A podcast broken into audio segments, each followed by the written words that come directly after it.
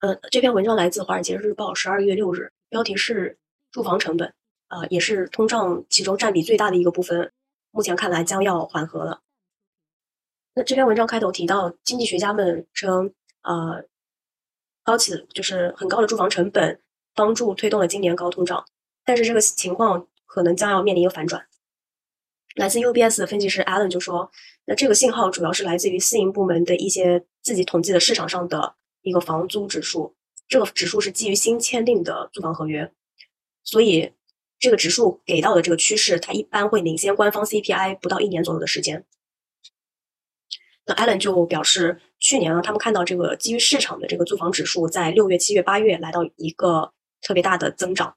但是目前来看，这个速度已经下降到了疫情前比疫情前还要低的一个水平。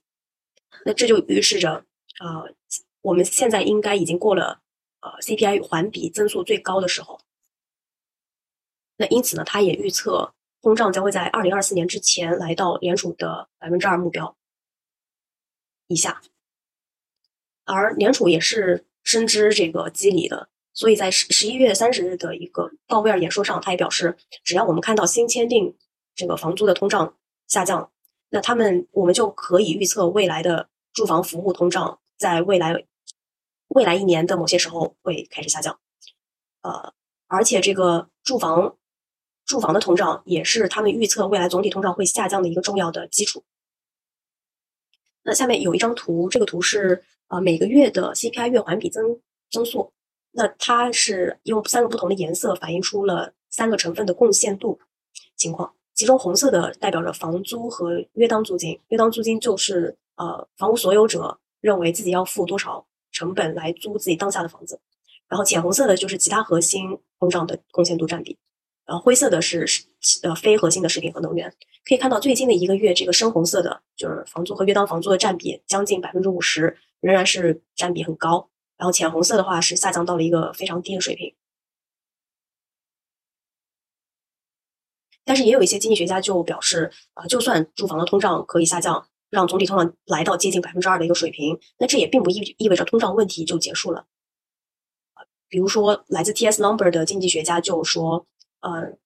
大家认为啊，住房成本是推动总体通胀的一个主要驱动因素。那这个观点呢，被过分强调了。也就是说，人们对通胀太乐观了。因为除此以外，薪资也是另外一部分。薪资在最近也是持续的给服务业的价格施压力，因为劳动力市场仍然很紧张。比如十月份的薪资年化增长是百分之四点九，而十一月份这个数字继续上升，来到百分之五点一。那这个因素很有可能也会让联储考虑继续升息，直到明年。那对于这一大波通胀，一开始的表现是在一些像汽车、家居和商品上的一个价格走高，主要是疫情刚开始的时候，消费需求很旺盛，包括组织的供应链、俄乌战争等等。但是这些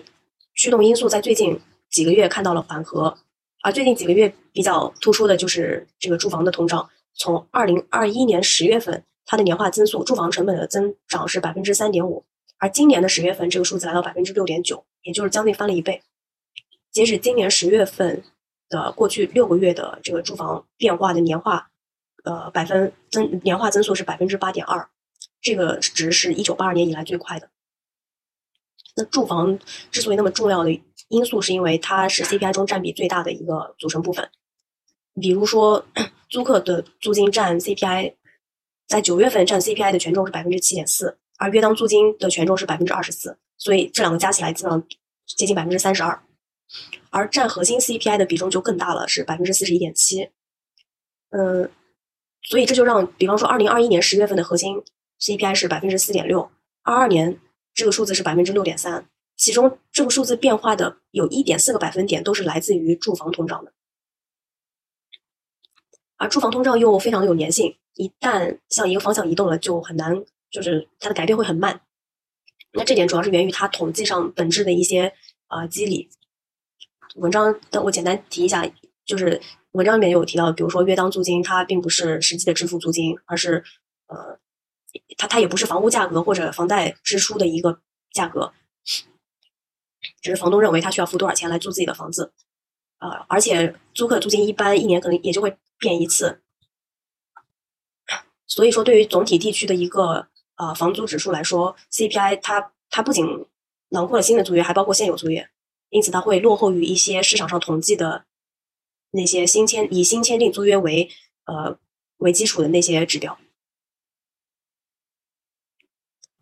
那以以上的话就是反映出一个 CPI 的滞后性嘛。然后来自 Piper Sandler 这家分析机构也是给出了一张图，这张图的话，它就是表达了，嗯，房租在某一个月份突然上涨百分之五之后，那它实际反映到 CPI 上大约需要的这个时间是十一个月到十二个月左右，就是有两根线，蓝色的实线代表着就从零个月的时候，这个房租突然上升了百分之五。那它就会突然跳到百分之五五的一个实际变化的水平，然后维持在百分之五不变，房租就不变了。但是事实上，CPI 能够捕捉的，它能够反馈出来的是这条虚线，蓝色的虚线，就是这个增长其实是比较缓慢的，最终在第十一个月的时候才会完全凸显出第零个月的时候的百分之五的一个增长。那这一点也是刚基于刚刚解释的一些统计上面的呃问题，以及呃它的组成部分构成的一些本质上的情况。那基于这个市场上的新签订租约统计出的指标，比如说 Zero 这个观察房屋指数，它在二零二零年三月到六月的时候是急剧下跌了百分之五，当时疫情刚爆发，而相应时期的 CPI 指数却上升了百分之一点二，所以这两个其实是会在某一段时间出现背离的。然后这里有一张新的图，就是反映了 Zero 和 CPI 这两个统计的房租指数的一个走势情况。那它是月度的一个环比变化值。灰色呃，这个棕色的线代表着 Zillow 统计的，就是领先的房屋房租指标，然后蓝色的是 CPI 中的这个住房房租指标。那可以看到，就是在二二呃，在二一年年中的时候，就是六七八月的时候，这个 Zillow 的房房租指数来见顶，而目前来看的话，这个官方统计的 CPI 似乎也是已经有见顶的一个确定了。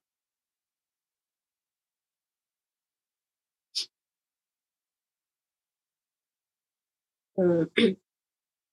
从目前来看，因为之前这个过量储蓄的消耗以及通胀在侵蚀购买力，包括居家办公慢慢消退掉，所以这个房屋的房租的增长正在减速。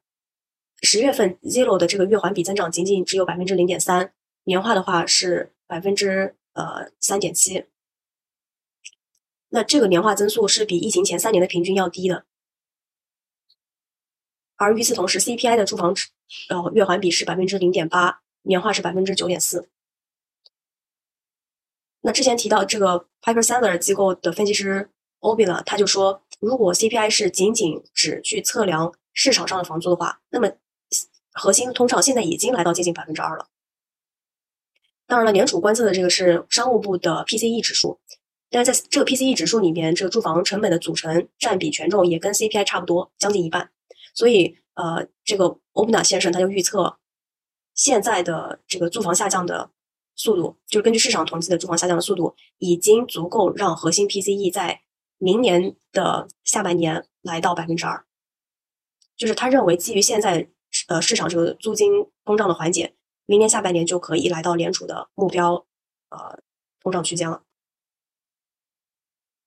那这篇文章就是讲这样一件事。